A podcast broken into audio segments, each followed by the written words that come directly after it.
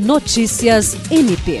O Ministério Público do Estado do Acre, por meio da primeira Promotoria Especializada de Defesa do Consumidor, propôs uma ação civil pública com pedido de tutela de urgência contra o Centro Universitário Verse para garantir os direitos de alunos afetados pelo encerramento das atividades da instituição de ensino. O documento é assinado pelo promotor de justiça Dayan Moreira Albuquerque. Após conduzir uma investigação sobre o caso, o Ministério Público promoveu uma audiência pública com todos os envolvidos, durante a qual foi apresentada uma proposta de migração dos estudantes da UVERS para o Centro Universitário Estácio Unimeta. O MP destaca que essa proposta poderá acarretar grandes prejuízos aos alunos devido às diferenças significativas na grade curricular das instituições, que resultará em atraso na conclusão dos cursos.